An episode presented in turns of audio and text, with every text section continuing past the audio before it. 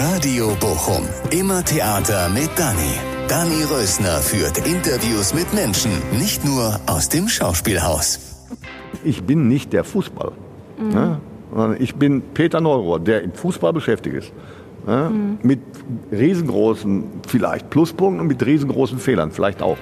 Pedda, also Peter Neururer, ist ein außergewöhnlicher Mensch. Alles, was er macht, macht er mit Leidenschaft. Ohne geht gar nichts. Ob er jetzt den VfL in die erste Bundesliga bringt oder Golf spielt oder Auto fährt oder eben dieses Interview mit mir führt, es geht immer nur mit ganz viel Emotion. Das ist seine Devise. Mir wurde nicht langweilig. Auf dem grünen Kanapee neben mir sitzt Peter Neururer, Trainer, Kultfigur und Fußballmensch. Schön, dass Sie da sind. Ja, freut mich auch. Und jetzt frage ich mich, sage ich du oder Sie? Sage ich Herr Neuroth, Peter? Du. Peter? Ja. Ja. Ist im Ruhr- Ruhrpott so üblich. Ja, Alle, die auch, mit ne? Fußball zu tun haben, nennen mich also Pedder. Das ist der Pedder. Als ich äh, erzählt habe, dass ich dich als nächstes interviewe in meinem Podcast, elfte Folge jetzt, haben total viele gesagt, boah, wie cool, inklusive Schwiegervater und Vater. Wie erklärst du dir das? Also alle waren so, echt, Peter Neururer? Ich bin eine sehr auffällige Persönlichkeit, nennen wir es mal so. Eine auffällige, äh, das muss nicht immer positiv sein. Das ist mit Sicherheit auch, es teilt sich so im, im, im deutschen Fußballbereich 50-50, vielleicht eine kleine Tendenz zum Positiven, sagen wir mal 60-40.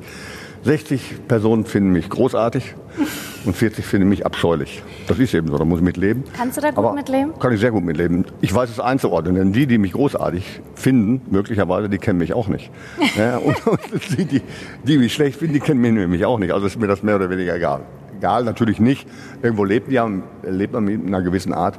Entweder wird einem Sympathie entgegengebracht oder eben auch nicht, das ist klar. Von daher ist es angenehmer, relativ beliebt zu sein, vollkommen klar. Aber die Beliebtheit eines Trainers ist ja oftmals abhängig vom Tabellenplatz. Vom Tabellenplatz oder von dem Status gewinnen oder verlieren. Und da ich meistens bei Vereinen war, die mehr verloren haben als gewonnen, obwohl meine Statistik insgesamt bei den 619 Spielen, die ich gemacht habe, noch positiv ist, kurioserweise, äh, ist auch die Stimmung natürlich unterschiedlich. Ja, und, und, und wenn du äh, mit gewissen Erwartungshaltungen irgendwo hinkommst, dann bist du am Anfang immer der Hoffnungsträger. Das kann sich realisieren möglicherweise, aber es kann ja auch mal in die Hose gehen, was bei mir auch passiert ist, gar keine Frage. Äh, Und dann bist du plötzlich der Buhmann. Aber eigenartigerweise hast du dein eigenes Verhalten nie verändert. Nie verändert. Es wird nur von außen, weil man dich ja nicht kennt, uminterpretiert. ne? Ich erinnere mich noch an Dinge, ja, also es gibt wenige Sachen im Fußball, in der Zeit, in der ich Trainer war, äh, die ich bereue. Aber das ist eine Sache, im Nachhinein bereue ich die. Die Tanzerei vor der Kurve beim VfL Bochum. Aber warum eigentlich? Das habe ich auch immer gelesen, dass Sie das bereuen. Warum denn? Ich bereue es deshalb, weil... Du, ich sag schon wieder Ja, ja, Sie. passt schon. Warum bereust du Äh, das denn? Ich bereue das deshalb, weil dadurch ein Bild entstanden ist, was gar nicht mit meiner Person entspricht. Ich habe es gemacht nach einem Spiel gegen Leverkusen, in Leverkusen. Da hat der VfL Bochum wirklich gerade aufgestiegen, die Leverkusen auseinandergespielt. Das war ein wahrer Traum. Und die Fans haben uns gefeiert, ausverkauftes Haus und vor der Kurve tanzen drei schwarze Spieler, Spieler des VfL Bochum, tanzen wirklich großartig. Ne? Und ich bin in die Kabine gegangen und es drohte zu eskalieren. Die VfL-Fans waren oben auf dem Zaun und unsere damalige Pressesprecherin kam an zu mir und sagte, Trainer, Sie müssen sofort rauskommen, äh, Sie müssen zu den Fans, die rufen und tralala und die feiern, aber es läuft Gefahr, dass möglicherweise, ja, die über die Zäune gehen und so weiter, bitte deeskalieren, kommen Sie raus. Alles klar, sage ich, komme raus. Ich bin rausgegangen, habe den Fans zugewunken und wollte mich bedanken für die Unterstützung. Da rief sie mir aber in Erinnerung an diese drei schwarzen Spieler, Raymond Kalla, ich glaube Momo Jabang, Sandy Olise oder wer es war, keine Ahnung, drei schwarze Spieler auf jeden Fall. Und riefen dann, äh, forderten mich auf, wir wollen dich tanzen sehen. So einen Quatsch habe ich noch nie gehört. Dachte ich. Dann bin ich auf 40, 50 Metern Entfernung vor der Kurve gestanden und habe da drei Schritte gemacht. Das sah eher aus wie ein Anfall von Epilepsie. äh, aber das fanden sie großartig. Na gut, dann bin ich wieder reingegangen, die Sache war abgeklärt und abgehakt war gut. Nur danach bildete sich plötzlich eine unglaubliche Siegesserie vom VfL, nicht mitzurechnen. Nach jedem Spiel forderten die Fans mich auf. Ja, wir wollen dich tanzen sehen. Und was mache ich voller Depp? Ich tanze natürlich. Ich wusste ganz genau, ich bin hier nicht bei Bayern München, glücklicherweise, ich bin beim VfL Bochum. Aber ich werde Spiele verlieren. Dann kriege ich die Tanzerei so um die Ohren gehauen, was dann eben auch der Fall war. Es hatte nur einen großen Vorteil, äh, zu der Zeit, in der ich da beim ersten Mal beim VfL Bochum war. Wenn wir dann verloren haben, hat die Mannschaft nicht verloren, habe ich verloren. Äh, da habe ich ordentlich auf die Beine gekriegt, berechtigterweise oder nicht, spielt überhaupt keine Rolle. Und das war für den Verein, für die Gesamtentwicklung der Mannschaft und des Vereines war es gut. Äh, aber da sind so Dinge, ja, die kann man nicht verhindern. Es ist so ein dynamischer Prozess, der dann abläuft, äh, auf den du selber nachher keinen Einfluss mehr hast.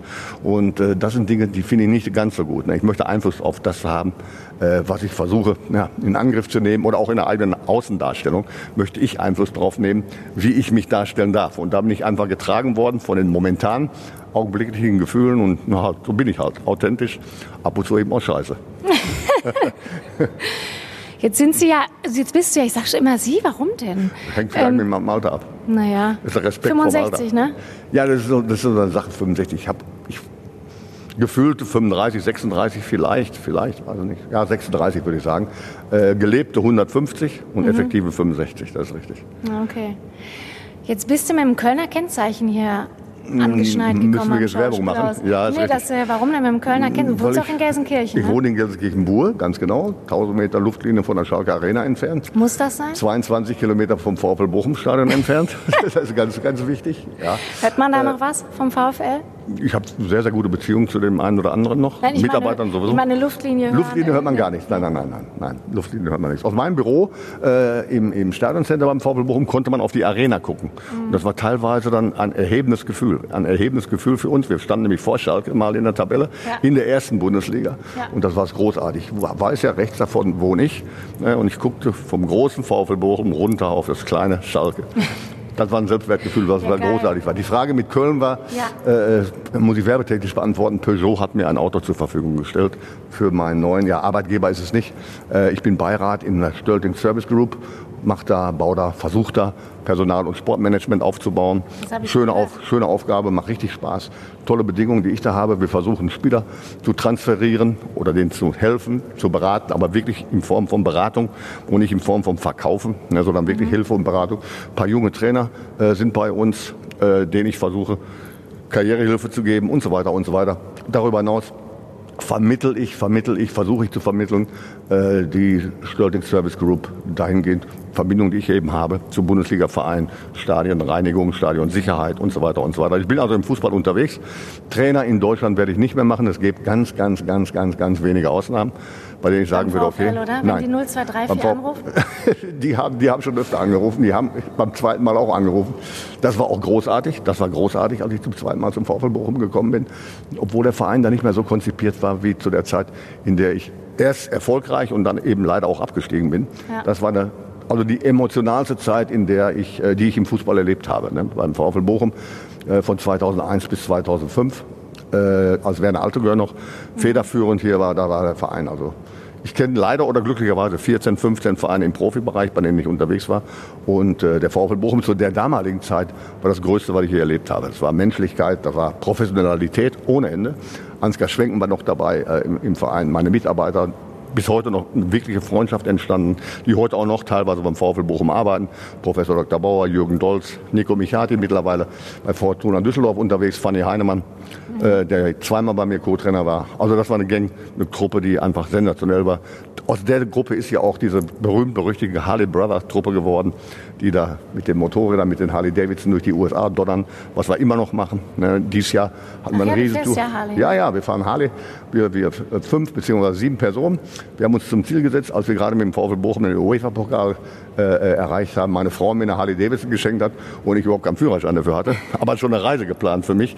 Egal, wir zusammen mit der Harley äh, haben wir uns zum Ziel gesetzt, wir wollen mit Harley Davidson sämtliche Staaten der USA durchfahren. Mhm. Äh, wir liegen im Augenblick, einige haben wir mehrfach durchfahren, klar, wir liegen im Augenblick bei 48 Staaten, hatten in diesem Jahr auch schon, äh, wir wären jetzt übrigens vorgestern wiedergekommen, Alaska gebucht, aber aufgrund der Pandemie ist ja, ja. alles zu, äh, das mussten wir verschieben. Dann haben wir also Alaska im nächsten Jahr, hoffen wir zumindest, dann haben wir Hawaii und dann sind wir durch. Dann sind wir die erste Gruppe von Ausländern, also Nicht-Amerikanern. Amerikaner verlassen den eigenen Bundesstaat so gut wie nie. Also werden wir da auch einzigartig sein. Also eine einzigartige Gruppe weltweit, die mit der Harley Davidson durch alle Staaten der USA gefahren sind. Und das resultierte im Prinzip ja aus einer Gemeinschaft, die entstanden ist beim VfL Bochum. Mhm. Und bis heute, also nicht nur der Kontakt, äh, den ich gerade beschrieben habe mit den Harley-Davidson-Touren, sondern eben auch darüber hinaus im privaten Bereich. Und das ist einzigartig im Profifußball dass in einer normalen, in einer Abführung Zusammenarbeit, die man hat, rein professionell wirkliche Freundschaften entstehen. Und das kann man nur mit solchen Typen machen, die ich da gerade namentlich erwähnt habe. Aber jetzt, jetzt nochmal, da geht nichts mehr, wenn der VfL anruft? Da müssten sich Situationen verändern. Da müssten sich einige Sachen in der Struktur verändern. Ich will nicht Einfluss nehmen als Trainer auf die Struktur des Vereines. Der Verein gibt ja im Prinzip vor, was der Trainer machen soll. Mhm. Äh, wenn die Aufsichtsräte, die da ankommen, oder die Vorstände, die da ankommen, oder die Sportdirektoren, die da ankommen und sagen, bitte, äh, kannst du mir mal bitte dein Konzept vorstellen? Die Antwort von mir wäre, ja, mein Konzept kann ich natürlich vorstellen, aber könnte gar nicht bezahlen. Jetzt nicht nur rein vom finanziellen her, sondern ich habe da ganz andere Ansprüche. Ne? Ich habe um ein Beispiel zu nennen, von den 619 Spielen, die ich gemacht habe im Pflichtfußballbereich, also im Profibereich, Pflichtspiele, äh, was glaubst du, wie viele Spiele davon ich nach meinen Vorstellungen, Grundvorstellungen des Fußballs, habe bestreiten dürfen? Also mit allen Voraussetzungen, die ich haben wollte. Taktische Voraussetzungen, mannschaftlich, von der Position her, von der Aufstellung her, also vom System her und so weiter, unter Einbeziehung des Gegners und so weiter. Wie viel von den 600 waren tolle Spiele dabei? Wie viel von den 619 Spielen habe ich deinen Vorstellungen nach entsprechend machen dürfen. Nach deinen? Nach meinen. Von 619. 19 Wenn du mich jetzt so fragst, dann sage ich mal 50. Das wäre überragend. Ja? Dann wäre ich auch mit Sicherheit deutscher Meister geworden. Nein. Exakte sieben Spiele. Echt? Sieben Spiele. Es waren großartige Spiele dabei. Aber sieben Spiele entsprachen genau dem, was ich mir vorgestellt habe und dem, was die Mannschaft umsetzen konnte. Zu 100 Prozent. Okay. Da muss man sich mal vorstellen, wie groß der Einfluss eines Trainers irgendwo ist. Ja. Und wenn dann ein Verein kommt und der dir dann eine Vorgabe gibt, mhm. ja, dann hast du ein riesengroßes Problem. Ja, also sieht es so aus, dass du dein Ja sagen zu einem Verein abhängig machen musst von den Möglichkeiten, die der Verein dir gibt. Mhm. Der Trainer ist derjenige, der imstande ist, wenn er gut ist, es gibt durchaus auch vielleicht den einen oder anderen schlechten, aber wenn er gut ist, ich rede nicht von Erfolg, weil Erfolg, Erfolg ist definierbar. Äh, wenn er gut ist, bringt er jeden einzelnen Spieler an sein Leistungsoptimum. Und wenn er hervorragend ist, dann schafft er, den einzelnen Spieler so zu integrieren in die Mannschaft, dass die gesamte Mannschaft, jeder Einzelne am Leistungsoptimum, dann letztendlich auch zur Gesamtheit zum Optimum geführt wird. Mhm. So, und dann hast du alles erreicht. Dann hast du aber immer noch nicht gewonnen. Das hängt von der Gesamtqualität der Mannschaft ab. Das ist kompliziert, hört sich auch scheiße an, aber so ist es halt im Fußball. Der Trainer ist derjenige, der gewinnen darf. Ja? Ist wunderbar, der darf dabei sein, der darf die Sache begleiten. Und wenn er wirklich emotional und wie auch immer ein guter Trainer ist und einer ist, der nachhaltig arbeiten will, dann muss er derjenige sein, der ohne eine Belastung zu bekommen auch alleine verliert. Also ich lasse die Mannschaft immer außen vor, auch wenn ein persönlicher Fehler innerhalb der Mannschaft passiert. Ein Torwart greift daneben oder irgendeiner hebt die Abseitsfalle auf oder was immer.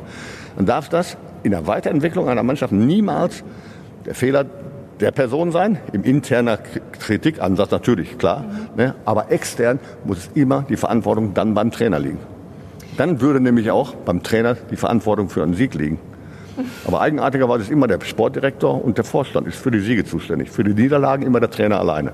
Das ist schon kurios. Was macht denn dann überhaupt Spaß am Trainer sein? Das morgendliche Aufstehen, die Aufgabe, die Aufgabe, äh, die auf einen wartet, das Zusammenarbeiten mit der Mannschaft, ne? der Sport selber das ganze Ambiente, was dabei ist. Man darf eins nicht vergessen, äh, ich war ursprünglich mal Lehrer, gut, habe ich gehört, bleibt man sein Leben lang, aber da lebt man in positiv abgesicherter Armut, nennen wir es mal so. Äh, und was wir im Fußball für, für, für Gelder verdient haben oder verdienen, ist eigentlich extraorbitant, ist überhaupt keine Frage, muss man nicht drüber reden. Ne? Da kann man sich vergleichen, möglicherweise rein finanziell mit, mit, mit, mit gesellschaftlichen Schichten, die du als normaler Mensch gar nicht erreichen kannst. Es ist nicht alles gerecht, brauchen wir nicht drüber zu reden, aber das nimmt man ja auch lieben gerne mit. Dafür steckt man natürlich auch Dinge ein. Privatleben findet nicht mehr statt. Überhaupt nicht. Die Kinder werden teilweise, je nachdem wie du spielst, man verliert ja ab und zu auch mal, in der Schule beschimpft, von Lehrern beschimpft und so weiter, wenn die Lehrer dann auch noch Fan eines jeweiligen Vereines War das so? Ja, natürlich mehrfach. Mein, mein Sohn zum Beispiel musste die Schule wechseln, äh, weil es einfach grauenhaft war. Es waren ehemalige Lehrerkollegen von mir, die dann meinen eigenen Sohn äh, äh, äh, geschult haben und belehrt haben. Und die haben dann öfter mal Vergleiche gezogen. Wenn ich mir vorstelle, was dein Vater mit für Geld verdient und was ich für Geld verdiene, wir haben doch eigentlich die gleiche Aufgabe beziehungsweise die gleiche Herangehensweise beziehungsweise den gleichen Beruf gewählt. Und wenn dann äh, die Kinder da Notleiden sind beziehungsweise Leidtragender sind, dann ist es schon eine Sache, ja, die findet im normalen Leben nicht statt. Ne? Das ist mit Sicherheit nicht gut. Aber es ist so, da muss man mit leben, gar keine Frage. Dafür gibt es natürlich auch eine ganze Menge andere Vorteile, die man hat, wenn man in diesen Positionen sich bewegen darf. Und sag noch mal kurz VfL, was bist du VfL-Fan? Ich meine, du bist ja eigentlich Schalke-Fan, ne? aber du bist nee, auch. das ist total das, falsch. Das ja? kommt immer wieder Ganz so. falsch äh, Komplett falsch, aber ja? habe ich Verständnis für. Äh, ja, aber ich, man, bin, ich bin Mitglied. Man liest es aus. Nee, du bist ja, Mitglied. Ich bin Mitglied bei Schalke 04. Genau. Aber Fan. Ehrenmitglied? Nein, nein, nein, kein Ehrenmitglied. Ich bin Sitzt bei du mehreren. da nicht in der ich bin bei, Sitzt du da in der ja, doch, doch, doch, klar, klar. Bei jedem Spiel? Aber fast bei jedem Spiel, ja, ja, klar. Äh, Ich bin eben Mitglied bei Schalke 04 aus Überzeugung, keine Frage. Ich war Mitglied beim VfL Bochum, bin dann ausgetreten, auch aus Überzeugung, leider. Das hat verdammt wehgetan. Ähm, aber ich bin nicht Fan eines Vereines. Ich war Fan eines Vereines und das war der 1. FC Köln, mein Leben lang, mhm. äh, bis ich dann Trainer vom 1. FC Köln wurde. Und dann kommst du in einen Status, der ist unerträglich. Wenn du als Fan Trainer eines Vereines bist, mhm. dann bist du auch noch verantwortlich für Siege und für Niederlagen. Für Siege macht Spaß, umso mehr. Mhm. Aber Niederlagen tun umso mehr weh. Dann leidest du nämlich als Fan und als Trainer. Ja. Und dann kannst du irgendwelche Dinge nicht mehr aufarbeiten. Da kannst du der Mannschaft einige Sachen nicht mehr vermitteln, weil du zu sehr emotional dabei bist. Emotionalität ist überragend gut ist bei mir auch weiterhin immer noch gegeben. Aber die musst du beiseite schieben, sonst verlierst du ganz schnell Objektivität. Mhm. Und ein Trainer muss eine gewisse Distanz haben zur Mannschaft, um objektiv zu bleiben. Aller Emotionalität, die man braucht, um letztendlich den letzten Motivationsschub zu, zu, äh, zu geben, das ist richtig. Aber ich war also immer Fan von Kindesbein auf vom, vom, vom 1. FC Köln bis zu dem Zeitpunkt eben. Und ein Profitrainer oder ein Trainer, der im Profibereich unterwegs ist, kann unmöglich Fan von einem Verein sein. Mhm. Ich habe im VfL Bochum gespielt, zweimal in der Schalke Arena, in der Turnhalle, zweimal gewonnen. Das war das Größte für mich. Mhm. Das war ein, ein, ein, ein, Gefühl, das kann man mit Worten gar nicht wiedergeben. Ja. Wenn du in diesem Umfeld auch noch groß geworden bist, wenn du im Umfeld schon mal Trainer warst, wenn du dann mit einem neuen Verein dahin kommst und da erfolgreich bist, kann man mit Worten nicht beschreiben. Also diese übliche Floskel, es geht nur um drei Punkte oder damals zwei Punkte oder damals waren schon drei Punkte, egal. Dummes Zeug. Das mhm. geht um wesentlich mehr. Ne? Das ist äh, nicht nur Fußball, das ist mehr als Fußball. Ne? Und so wie ich den Fußball zum Beispiel gelebt habe, ja, kann ich mir nichts Schlimmeres vorstellen im normalen Leben, bis auf Krankheiten, da reden wir nicht von, kann ich mir nichts Schlimmeres vorstellen als, als Niederlagen mit den Vereinen, die du betreuen darfst oder betreuen musst. Äh, das tut weh. Das tut auch nicht nur so weh, dass man sagt, ich habe das Spiel verloren, habe keine Prämie erhalten, sondern da schleppst du die ganze Woche oder möglicherweise bis zum nächsten endlich erzielten Sieg schleppst du das mit. Ja, wie geht's denn einem dann? Ist das echt so? Also wenn der Spiel ähm, ähm, Pfiff Spielende und äh, Niederlage. Wie, wie geht's denn dir dann? Oder wie ging's denn dir da dann? Fühlst, da fühlst du während, während äh, äh, teilweise je nachdem, wie du verlierst. Äh, es gibt da Siege, beziehungsweise, Entschuldigung, es gibt da Niederlagen, äh, die erahnst du im Vorfeld. Die siehst du. du. du. siehst, bevor das Tor fällt, schon die Entwicklung, oh, jetzt passiert gleich was. Dafür hast du eine gewisse Kenntnis. Ne? Die hat der Fan nicht unbedingt, kann auch gar nicht haben, weil er nicht so nah dabei ist und einen ganz anderen Blickwinkel hat als der Trainer. So, und äh, wenn eine, eine Niederlage oder nehmen wir ein Unentschieden, das härteste Unentschieden meines Lebens war, war A, ein freudiges Unentschieden in Lüttich mit dem VfL Bochum 0-0 zu spielen, war überragend, ne? obwohl gefährlich, denn ein 1-1 dann zu Hause, was dann nachher geschehen ist, äh, bedeutet das Ausscheiden. Also ich habe ein großartiges Unentschieden erlebt in Lüttich ja, mit dem Verein VfL Bochum, mit dem gleichen Verein beim Rückspiel gegen denselben Gegner ein Unentschieden, was eigentlich großartig ist, hört sich gut an. Ein 1-1, aber es stand leider äh, in, der, in der Nachspielzeit 1 für den VfL Bochum. Wir waren also weiter im Europapokal, in, in, in der damaligen UEFA-Pokal. Ja, und dann kam diese Situation, als Edu klären wollte, den Ball nicht richtig trifft. Und wir scheiden aus dem Europapokal aus äh, mit dem VfL Bochum. Und das war das Anfang in An- und Abführung von, von meinem Ende, von meinem ersten Ende beim VfL Bochum. Und das hat wehgetan. Das ist die, die, die pure Ohnmacht, die man da erlebt hat.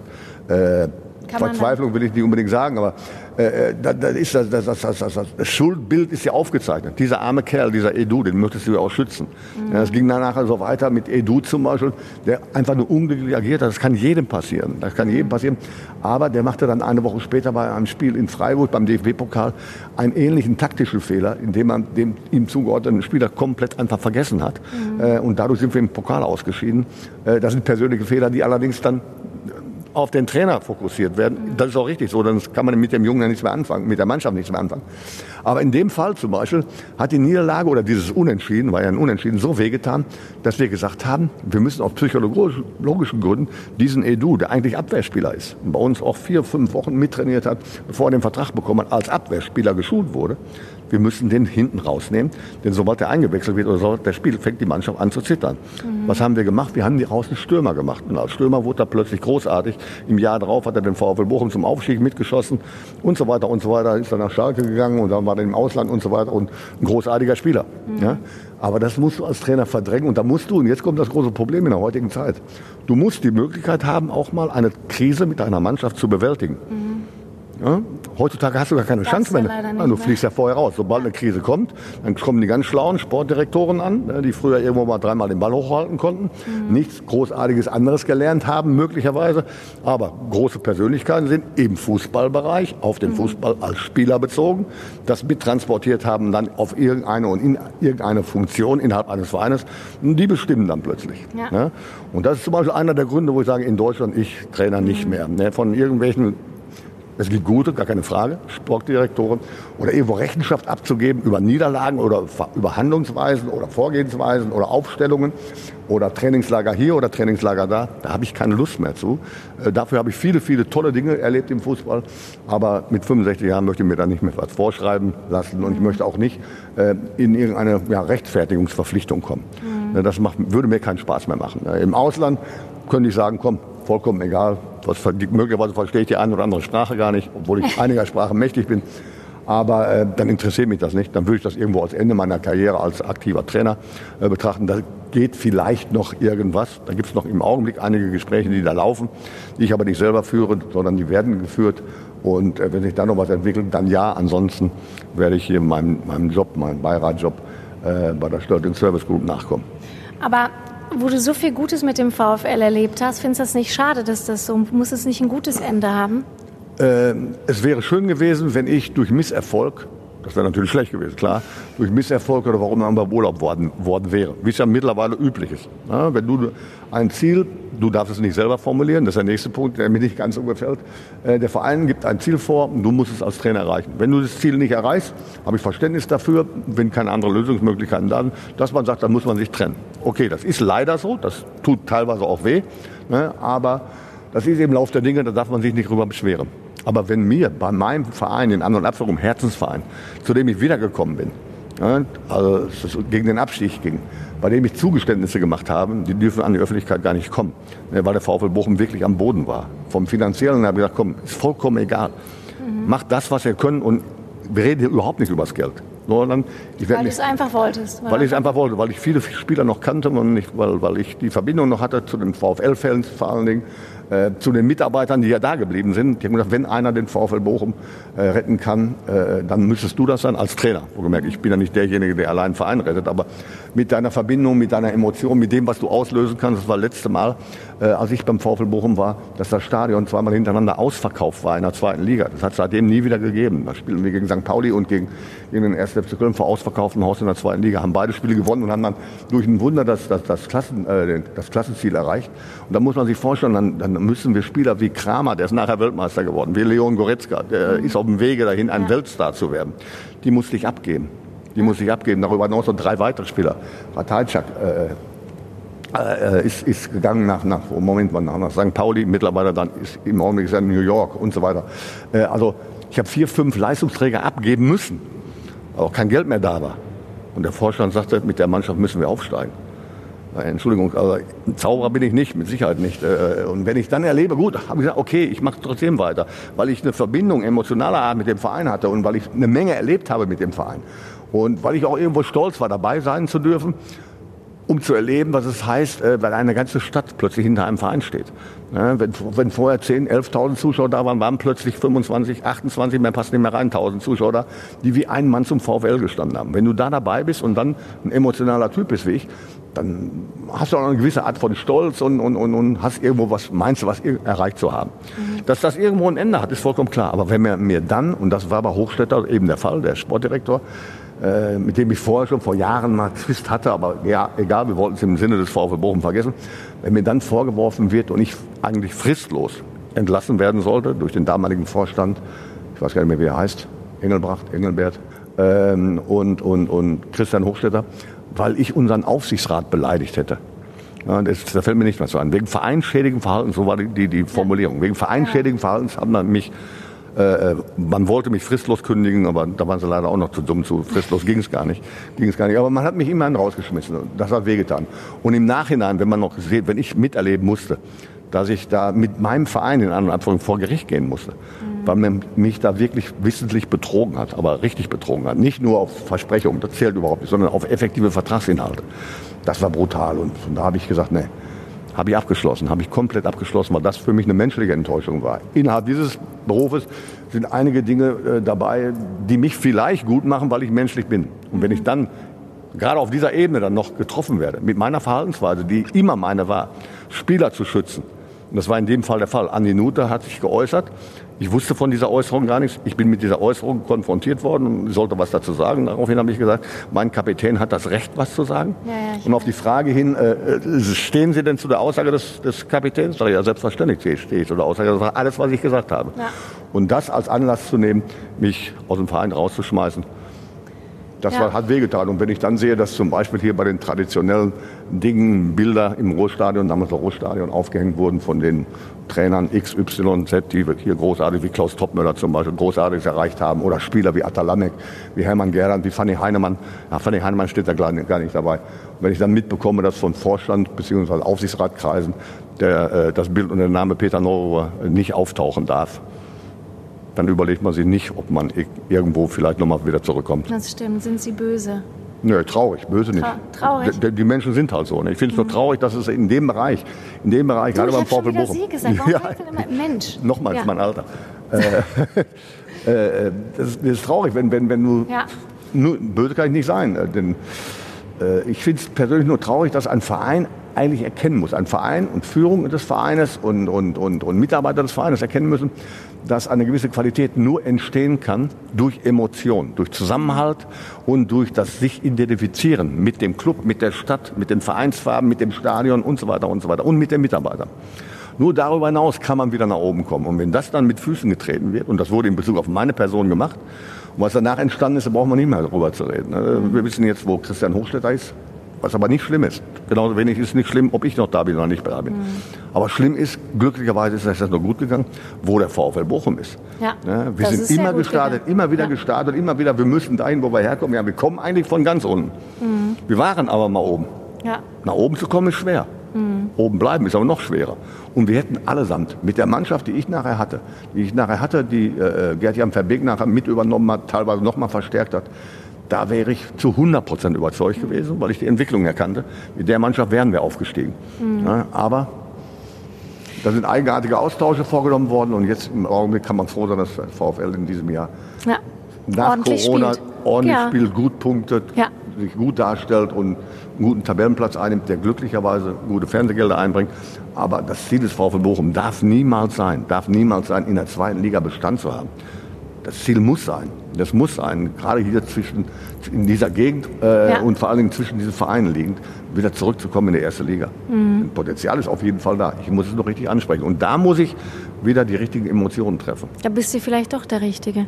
Aber sag noch mal, apropos Emotionen, ne? das ist ja deine große Stärke. Ne? Und es wird ja auch gesagt, dass oder jemand Schwäche, wie du... Oder Schwäche. genau. Ähm, und es wird ja auch gesagt, so jemand wie du fehlt zum Beispiel. Also diese Trainer sind alle so gleich, die da heutzutage auftauchen. Da kann man alle über einen Kamm scheren und jemand wie du, der Menschen auch mal beschimpfen kann. Oder mir, hat immer, mir gefällt immer am besten, wenn du Weihnachtsmann gesagt hast, du Weihnachtsmann. Das finde ich, fand ich immer lustig. Nee, aber weißt du, was ich meine? Das wird ja oft so thematisiert. Okay, es ist äh, oftmals eine Diskussion aufgekommen mit den jungen Trainern. Diese jungen Trainer sind übrigens nicht jünger, als ich damals war, als ich angefangen habe. Ja, die Situation haben sich nur verändert und die Typen haben sich verändert. Der junge Trainer, der heutzutage anfängt, in der Bundesliga fängt man ja normalerweise nicht an. Das Prozedere läuft ja normalerweise so, dass, dass ich irgendwo im Verein tätig bin, als Co-Trainer, als Nachwuchstrainer im äh, Nachwuchsleistungszentrum mich dann weiterentwickeln, weiterempfehlen kann und dann möglicherweise innerhalb des eigenen Vereines, wie Tedesco es geschafft hat, Julian Nagelsmann von den jüngeren Trainern jetzt mal ausgehend und der eine oder andere innerhalb des eigenen Vereines dann, wenn ein anderer geht, die Position übernimmt. Okay, das ist ein gutes, gesundes Wachsen, aber jetzt kommt das große Problem. Die Nachhaltigkeit dieser Trainertypen, sagen wir es mal pauschal, was ja Quatsch ist, Mhm. Großartige Jugend. Der Julian Nagelsmann äh, ist ein, ein, ein, ein, fachlich sehr, sehr guter Mann, äh, der natürlich mit, mit 30, 35 äh, kann ich alles mitbringen, was ich brauche. Aber eins habe ich noch nicht, Erfahrung. Mhm. Und das Erfahrung gibt es, die muss man sammeln. Die muss man auch sammeln durch Negativerlebnisse. Wenn ich immer nur gewinne, ist es wunderbar, ist schön. Mhm. Dann wird es auch keinen Trainerwechsel geben, dann muss ich halt diese Erfahrung gar nicht machen. Aber nicht jeder ist Trainer bei Bayern München oder bei irgendwelchen Vereinen, die, die fortwährend oben sind, sondern äh, du musst als Trainer irgendwo situativ alles erlebt haben. um deine eigene Leistungsqualität nachweisen zu können bzw. weiterzuentwickeln. Mhm. Wenn du nur Siege gewohnt bist und immer nur in einer Euphoriewelle äh, äh, arbeitest und, und, und dich bewegst, musst du nicht im Sinne der Motivation irgendwo arbeiten. Warum auch? Ne? Läuft ja alles. Und wenn alles läuft, kannst du rückwärts laufen lassen im Training, dann ist es auch alles richtig, denn du gewinnst ja weiter.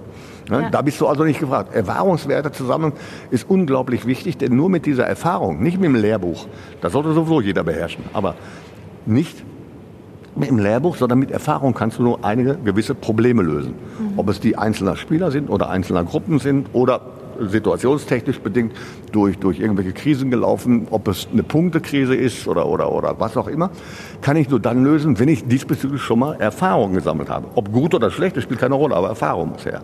Mhm. Die haben die jungen Burschen nicht und das ist ein großes Problem. Und deswegen glaube ich, dass namentlich muss ich jetzt gar nicht erwähnen, es gibt vier, fünf Mann, die jetzt glücklicherweise irgendwo beim DFB sind, die waren als Trainer, nachdem sie nach oben geschossen sind, tolle Leistung gemacht, gar keine Frage, aber plötzlich komplett vergessen. Die hat der DFB dann wieder aufgefangen. Jogi Löw gab es in Deutschland als Trainer nicht mehr, nachdem er, warum auch immer, das kann ich ja nicht beurteilen, mit Karlsruhe abgestiegen ist in die dritte Liga. Ja, ist angetreten, um aufzusteigen, aber es war dann eben so. Mhm. Ja, so, dann plötzlich kommt ein, ein, ein Zufall, eine, eine Situation auf, dass ein Nicht-Trainer, der noch kein Trainer war, Jürgen Klinsmann für die Nationalmannschaft natürlich einen mit Lizenz brauchte. Und da er befreundet ist mit Jogi Löw, ist Jogi Löw dadurch wieder zurück in das Trainergeschäft gekommen, wobei man da noch eine Differenzierung vornehmen muss. Bundestrainer ist ja komplett was anderes als Bundesliga-Trainer. Der Bundestrainer sucht sich die besten Spieler aus. Ich will ja mit die Leistung von Jogi Löw äh, ist Weltmeister geworden, also geht nichts ja. drüber, äh, nicht schmälern. Aber die Arbeit ist eine ganz andere. Der Bundesliga-Trainer arbeitet täglich mit der Mannschaft. Mhm. Und zwar mit einer Mannschaft, äh, die mehr oder weniger limitiert ist in ihrer Qualität. Der Bundestrainer allerdings, der sucht sich die besten Spieler aus dieser Bundesliga aus, verletzt sich also auf die Trainingsleistung seiner Bundesliga-Trainerkollegen mhm. und kann da eine Mannschaft rausformen. Also eine ganz andere Arbeit und vor allen Dingen, er muss es nicht täglich machen. Da geht nicht der Spieler hin und sagt, ich kann die Fresse vom Trainer nicht mehr sehen, der erzählt ja jeden Tag die gleiche Scheiße. Nein, der hat sie dann, kommen die erstmal nur freiwillig, verdienen dann eine Menge Geld mit, das machen Profi sowieso jederzeit und immer und auf jeder Ebene, aber äh, der nutzt sich in seiner Arbeit nicht ab. Das ist auch wiederum die Qualität eines guten Trainers. Wenn du länger irgendwo bist, warum sollst du nicht zehn Jahre bei einem Verein sein können? Eine gewisse Fluktuation mit Spielern gibt es immer wieder. Mit deiner Art mhm. kannst du natürlich nicht jeden Tag das Gleiche erzählen, klar wirst unglaubwürdig irgendwo. Aber dann müsstest du dich normalerweise auch passen. Und wenn du dann guter, flexibler bist, dann kannst du nach sechs, sieben, acht, neun, zehn Jahren immer noch für Punkte sorgen. Ja, für Macht Punkte ja auch sorgen. voll Sinn. In der Partnerschaft bleibst du ja auch zusammen. Sollte, genau, das könnte man ja. so, das könnte man so äh, äh, äh, beschreiben. In der Partnerschaft muss ich auch versuchen, wenn Probleme da sind, die gemeinsam ja. zu lösen. Nun, das ist jetzt der Punkt. Ich habe ein bisschen viel drumherum geredet. Diese Chance, Probleme zu lösen, kriegt der junge Trainer, der angefangen hat, jetzt erstmals Bundesliga zu trainieren, kriegt er nicht. Mhm. Ein Tedesco war drei Wochen zum Beispiel, um mal dem Beispiel zu bleiben, äh, drei Monate überragend erfolgreich äh, bei Wismut Aue, mhm. ja, Erzgebirge Aue. So, daraufhin vorher in der A-Jugend gearbeitet, irgendwo in Stuttgart oder in Hoffenheim, wird der Trainer mit diesen drei Monaten auf Schalke 04. Und alle waren begeistert von der Art und Weise, wie er den Fußball moderiert hat und verkauft hat. Die Tabellenplatz war überragend gut. Man wird plötzlich auch teilweise nach nicht guten Spielen, aber Vizemeister. Es liegt der Level ganz, ganz oben. Mhm. Und dieser arme Kerl, der Tedesco, der alles genauso gemacht hat wie auch verliert Spiele. Plötzlich verliert er Spiele, plötzlich kommt er in Abstiegsgefahr. Mhm. Was wird gemacht? Dann wird dieser Trainer entsorgt, der wird entlassen, weil man ja nicht absteigen darf. Man gibt ihm gar nicht die Chance, diese Krise selber zu lösen. Nein, man sortiert ihn aus. Ja. Und da könnte ich jetzt mehrere Namen nennen. Tedesco ist aufgekommen, der verdient gutes Geld, glücklicherweise, äh, in Moskau. Aber es gibt einige Leute, die werden jetzt aufgefangen dann durch, dass der DFB die U15, U16, U17 und Schlag mich doof, was noch alles eingeführt hat. Aber diese Trainer siehst du in der Bundesliga nicht mehr. Mhm. Aber die mit der großen Schnauze, die früher übrigens genauso jung war, wie die Christoph Daums, die Peter Neuro und wie immer, die siehst du seit über 30 Jahren. Mhm. Die langweilen den Jungen vielleicht, mag sein. Wer weiß, glaube ich mag, nicht. Mag, mag sein, weil der die Kenntnis ja dieser Gesamtentwicklung dieses Trainertypen ja gar nicht kennt. Der kennt ja nur immer die kurzfristigen. Da ist einer, da ist einer, da ist einer, da kommt wieder neuer, da kommt wieder neuer und so weiter. Aber die Geschichte der Älteren kennt er ja gar nicht. Nur die Nachhaltigkeit spricht im Prinzip für diese älteren Typen, spricht nicht gegen, gegen die Jüngeren, das möchte ich bitte nee, nee. ganz klar sagen, Versteh aber schon. spricht für die Älteren. Ja. Wir sind nicht umsonst seit über 30 Jahren dabei. Nennen mir irgendeinen, der jetzt in der Augenblick in der Bundesliga ist, im Alter von unter 40, den wir in 20 Jahren noch sehen. Ja. Ich glaube, da haben wir keine fünf. Ja, und das ist die Entwicklung, ja, die Entwicklung gesamt im Fußball.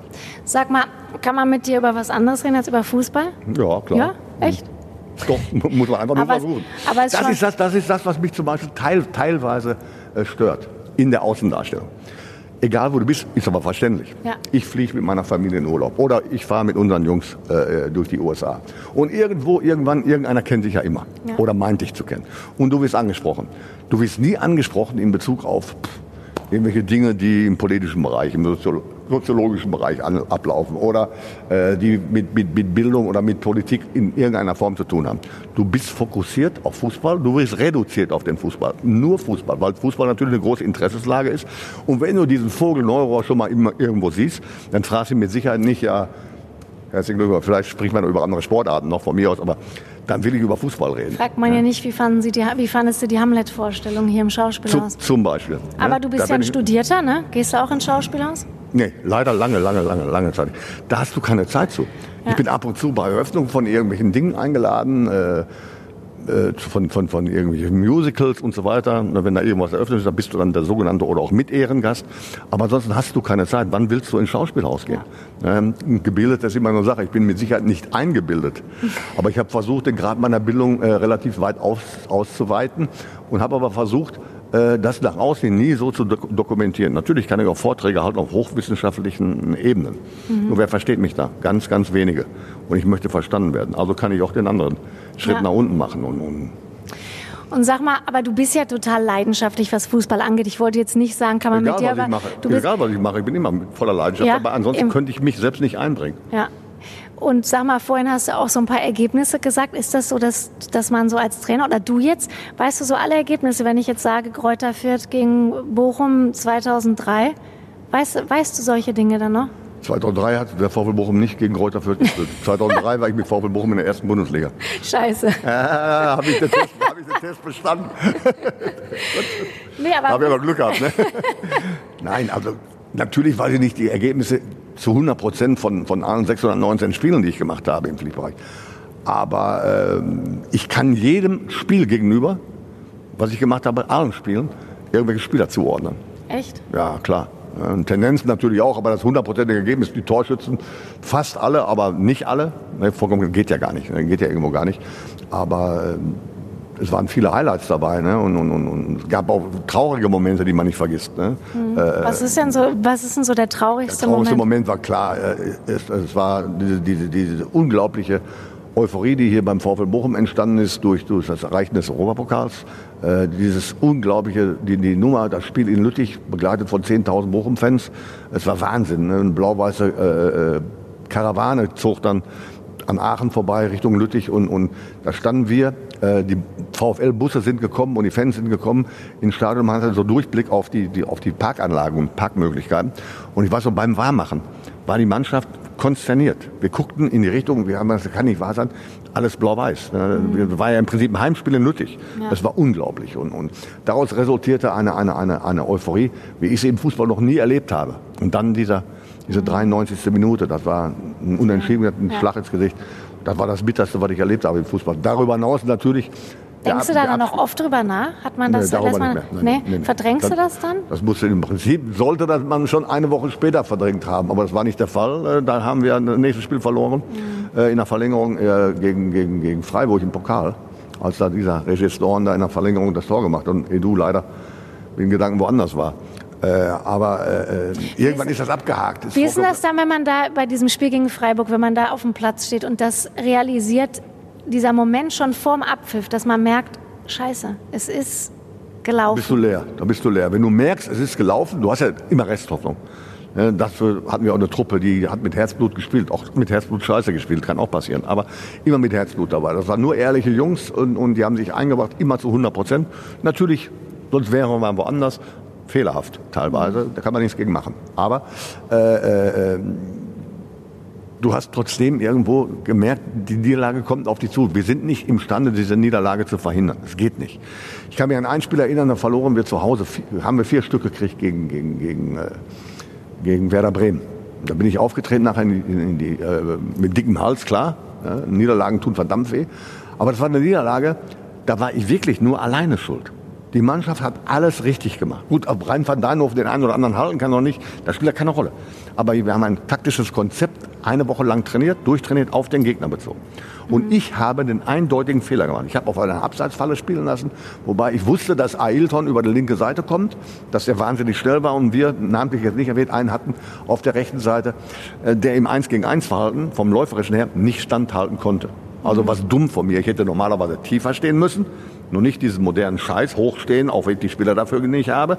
Tiefer stehen müssen, dann wäre das nicht passiert. Wir haben auf Abseits gespielt, ist in die Hose gegangen. Und wir haben durch meine Trainerfehler verloren. Das habe ich in der Presse nach auch so mitgeteilt. Daraufhin kam Herr Altogar zum An und sagte, Herr Neurohr, ich ziehe den Hut vor Ihnen, dass Sie das sagen, das ist sehr, sehr ehrlich, das schützen Sie die Mannschaft auch mit. Sage ich, da schütze ich einerseits die Mannschaft mit, das ist richtig, aber andererseits ist es der Fall. Es war mein Fehler und ich kann meiner Mannschaft nur sagen, sie haben taktisch diszipliniert gespielt. Genau das, was wir vorgegeben haben, haben sie gemacht. Das war mein Fehler, die Einschätzung. Gut. Dann sagte er, ja, aber bitte machen Sie die Fehler nicht häufiger. Da muss ich reagieren. Da hat er ja recht. Ja. Wenn ich als Trainer natürlich einen Fehler nach dem anderen mache, ist es schön, dass ich ihn ein, eingestehe und zugebe. Ja. ja, aber dann gehöre ich in dieses Geschäft nicht rein. Es ist menschlich, dass man Fehler macht. Aber nur Fehler machen darf man nicht. Mhm. Wenn ein Spieler fortwährend Fehler macht, den einen oder anderen verzeiht man ihm, dann kriegt er eine neue Chance. Aber wenn einer nur Fehler macht, spielt er nicht in der jeweiligen Klasse. Da muss man ihn woanders hin tun. Mhm. Ja, und das ist eben so. Und es gibt Niederlagen, die, die, die, tun weh, die vergisst du eben nicht. Und das waren diese Unentschieden. Mhm. Oder dieses Unentschieden, das war keine Niederlage. Aber das war gefühlt wie eine Niederlage. Weil dann fehlte dem VfL Bochum natürlich unheimlich viel Geld und so weiter und so weiter. Und dann habe ich eine Niederlage gehabt, die auch keine Niederlage war. Mit Schalke 04 spielten wir 1 zu 1 äh, in Köln. In Köln, das war für uns ein großartiger Erfolg. Wir sind damit Punkte gleich mit dem Tabellenführer gewesen in der, in der zweiten Liga. Und äh, ich bin danach rausgeflogen, äh, weil der Präsident, der damalige Präsident, leider schon verstorben, wir haben uns nachher wieder relativ gut verstanden, äh, wollte die Krone des Aufstiegs jetzt selber aufsetzen. Mhm. Und hat er mir auch so formuliert. Das war natürlich mehr als kurios. Und dann habe ich gesagt, ja, wenn du das so meinen, dann verkaufst du das mal der Öffentlichkeit. Ne? Wenn du eine Mannschaft übernimmst, übernimmst mit ja. der Mannschaft nach oben kommst, erstmal die Liga erhältst, was gar nicht mehr möglich war eigentlich und so weiter, so eine ähnliche Geschichte wie in Bochum. Dann führst du die Mannschaft nach oben und dann im dritten Jahr bist du endlich dabei und bist Tabellenführer, stehst vor dem Aufstieg, hast eine Mannschaft zusammengestellt, die ja dann auch gestiegen ist. Dann schmeißt du den Trainer raus. Dann erklär mal der Öffentlichkeit. Und, und dann? Das konnte die Öffentlichkeit natürlich nicht so erklären. Dann haben wir uns anders geeinigt. Eine Einigung, die für mich finanziell sehr, sehr gut war. Mhm. Aber trotzdem ist mir äh, das damals eigentlich größte Gefühl genommen worden, mit einer mhm. Mannschaft, mit einem Verein wie Schalke 04 aufzusteigen. Da läuft meine Mannschaft rum, die ich zusammengestellt habe, die ich auch an die Tabellenspitze gebracht habe und ich darf nicht mehr. Ja. Bin dann von der Mannschaft eingeladen worden zum letzten entscheidenden Spiel und so weiter. Da habe ich auf der Bühne gesessen, habe Tränen in den Augen gehabt, gesagt, das kann nicht sein, das ist meine Truppe und, und ja. ja dann feiern nicht die Fans auch noch, ne? obwohl da unten ein anderer Trainer, der kann auch nichts dafür, dass er äh, da hingekommen ja. ist. Äh, der hat die Entscheidung gar nicht getroffen. Für ihn tat es mir leid, ne? aber es war eben so. Und das sind so Dinge, die vergisst du nicht. Ne?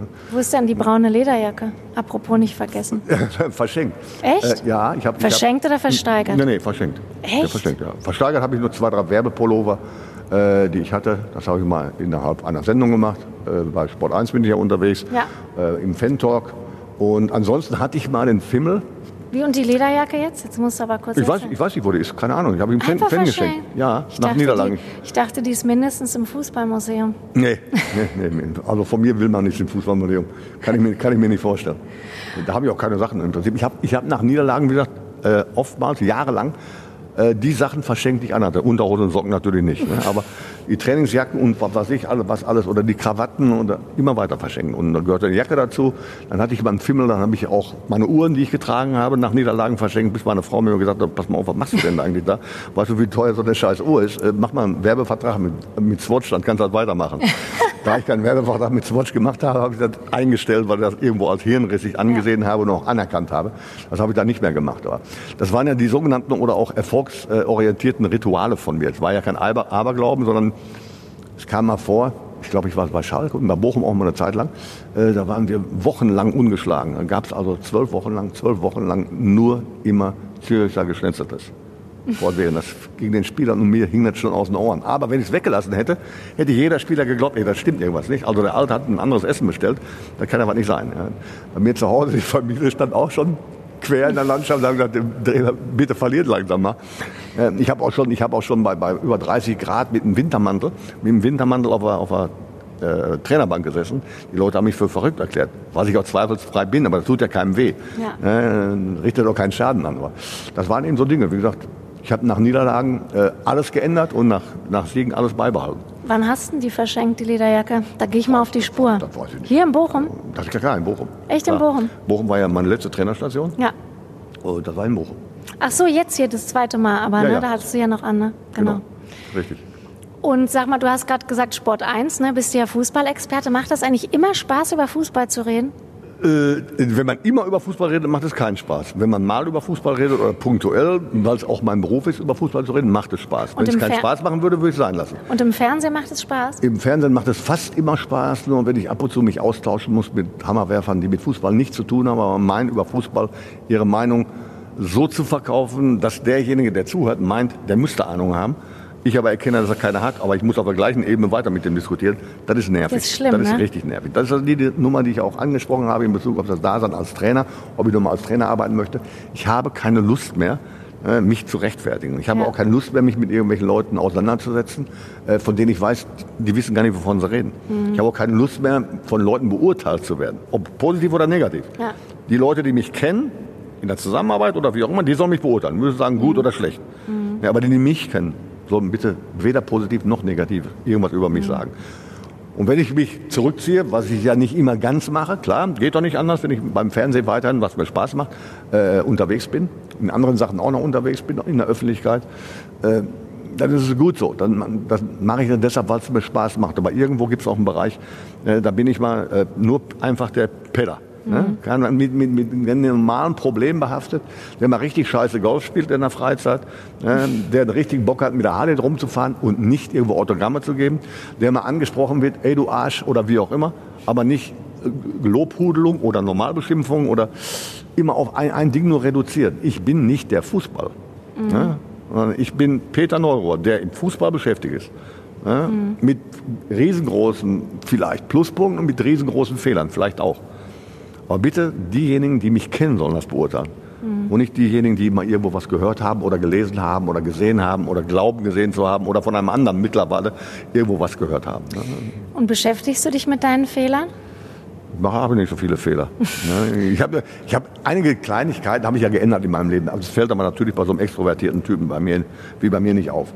Äh, Ich habe früher, bin ich ganz ehrlich, äh, zu allen Sachen, ohne aufgefordert zu werden, meinen Kommentar abgegeben. Aber wirklich zu allen Sachen. Und ähm, damit habe ich bewusst aufgehört, weil ich gedacht habe, jetzt ist der Bogen irgendwann mal überspannt. Äh, kann nicht sein, dass du in jeder Talkshow rumläufst und so weiter, schön fürs, fürs Geld, aber es kann irgendwo nicht sein. Du nutzt dich ab, du nutzt dich ab und irgendwo auch in Bezug auf Fernsehen kann man diesen Schädel nicht mehr sehen. Also habe ich mich da zurückgenommen. Habe auch nur, nur noch, aber wirklich nur noch Kommentare abgegeben, nachdem ich auf bestimmte Punkte angesprochen wurde und gefragt wurde. Ja, nur dann. Nur dann habe ich demjenigen, der mir die Frage gestellt hat, gesagt, wenn du mich fragst, kriegst du eine Antwort. Es kann aber durchaus sein, dass die Antwort dir nicht passt. Aber das ist meine Meinung. Mehr auch nicht. So, das ist der Unterschied. Früher zu allem was erzählt, ne, ob Ahnung oder nicht Ahnung, rausgehauen. Ne, weil ich auf mich aufmerksam machen wollte. Ich wollte ins Bundesliga-Geschäft äh, und, und, und, und ich habe niemals Kollegen beschimpft oder niemals in der Öffentlichkeit äh, mit irgendwelchen Dingen äh, kokettiert oder was auch immer. Äh, ich habe mich nur vermeintlich in Szene gesetzt. Ja, und, und, und weil ich kein Nationalspieler war, kein Bundesligaspieler war, hatte ich gar keine andere Möglichkeit, auf mich aufmerksam zu machen. Ich habe ja nie Vereine gehabt, mit denen du großartiges was erreichen konntest, sondern immer nur kleine Schritte, Zweitliga-Klassenhalt, vielleicht Aufstieg und so weiter, aber nichts Großartiges für den gesamten Fußball, auf den gesamten Fußball bezogen. Also musste ich gucken, dass ich mich da irgendwo positioniere. Und seit Das hast du ja gut 93, gemacht. das ist mir gelungen, sagen wir mal so, ist mir gelungen.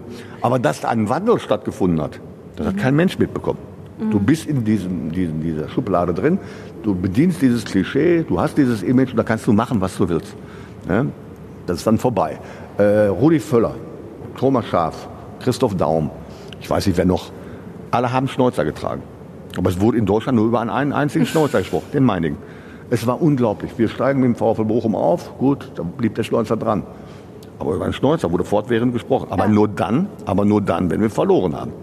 Plötzlich schaffen wir den UEFA-Pokal und ich lasse mir den Schnäuzer, weil es eine Wette war, abrasieren. Ja. Ja? Dann war ich plötzlich nicht mehr die Kodderschnauze. Nein, ganz im Gegenteil. Ich war plötzlich der seriöse, erfolgreiche Trainer mit dem VfL Bochum. Und ich habe mit dem VfL Bochum bei der Wahl des Trainer des Jahres, gab es ja so einen Schwachsinn, gibt es ja heute auch noch, werde ich Zweiter, aber wirklich nur deshalb Zweiter, weil Thomas Schaaf in diesem Jahr mit Bremen das Double gewonnen hat. Ansonsten, das muss man sich vorstellen, wäre der Trainer eines VfL Bochum Trainer des Jahres geworden. Schneuzer war ab. Dann bin ich abgestiegen mit VfB Bochum, der Schneuzer war wieder dran. Schon war ich die Kodderschnauze, ne, der Schneuzer der Nation, die Schnauze der Nation und so Ja. weiter und so weiter. Und das zeigt irgendwo so die Subjektivität und, und, und, und ja, die, die, die, die Umgehensweise der Öffentlichkeit, der groben Öffentlichkeit, ne, mit einer Person, mit einem Menschen, die man gar nicht kennt. Ne? Und egal, wie der darauf reagiert und was er dabei empfindet, dann interessiert kein Schwein. Weder im Positiven noch im Negativen. Die Person bleibt immer außen vor, nur das äußere Erscheinungsbild. Für jeden einsichtig. So wie im Fußball das Ergebnis. Ja. Sieg, Niederlage oder, oder Unentschieden. Kann jeder sehen. Was dahinter steckt, sieht keiner. Möchte auch keiner sehen, ne? weil dann habe ich ja plötzlich Kenntnisse, die mich zu ganz anderen Gefühlen und Überlegungen bringen. Ja. Sag mal, aber aufregen tust du dich immer noch gerne. Ja, klar. Nein, gerne nicht. Nicht ich gerne? kann- Ich habe aber nach meinem, meinem eigenartigen Herzstillstand und dem unglaublichen Glück, was ich hatte, äh, habe ich auch da eine kleine Veränderung an mir feststellen können. Ich reg mich immer noch auf, klar. Aber nicht mehr über Dinge, auf die ich keinen Einfluss habe. Mhm. Ja. Denn das nicht aufregen heißt für mich oder würde für mich bedeuten, dann würde ich explodieren, weil ich recht temperamentvoll bin. Und ich lebe mich auch aus in allen Bereichen. Was ich mache, mache ich mir mit Leidenschaft immer zu 100 Prozent. Auch, wie gesagt, ich spiele leidenschaftlich gerne Golf und ab und zu spiele ich auch leidenschaftlich gerne Scheiße Golf. Das mache ich aber nicht gerne. Aber das ist eben so. Dann bin ich in Gedanken irgendwo anders, dann habe ich wieder irgendein Fußballspiel im Kopf oder kommt plötzlich irgendein Telefonat. Dann rege ich mich dann, während des Golfspielens darf man das nicht. Eigentlich darf man gar nicht telefonieren, aber ich mache es aber trotzdem. Dann rege ich mich dann dermaßen auf, dann ist das größte Vergnügen, was ich außerhalb meiner richtigen Arbeit, also Fußball habe, eben das Golfspielen, ist einfach nur ein Wahnsinn. Und dann spiele ich den letzten Scheiß daher. Aber dann kommt jetzt wieder mein Bewusstsein. Dann sage ich, du machst das doch hier freiwillig, also musst du Spaß dran haben. Also denke ich da wieder um. Rege ich mich auf, Punkt, dann Ja. ist aber Schluss, dann atme ich einmal durch und dann sage ich, du machst es hier freiwillig, das soll dein Spaß sein, das soll gesund sein und so weiter. Also scheiß was auf dein Ergebnis. Also, ja, also das hat dich ein bisschen verändert. Ja, sag mal, Ja, der, der, der, der Herzinfarkt, das, der war beim Golfspielen, ne? mhm, klar, weil ich so gut war. Ich war so euphorisiert, hat die Pumpe Ja. gedacht, wir machen den Schluss. Ja, ernsthaft? Ja, ja, klar. Ich habe super gelegen. Ich habe äh, vier unter Handicap gelegen an einer 17. Also ich musste noch zwei Löcher spielen. Die 17 habe ich abgeschlagen, habe den Ball an den Bunker geschlagen und den Rest hat man mir dann erzählt.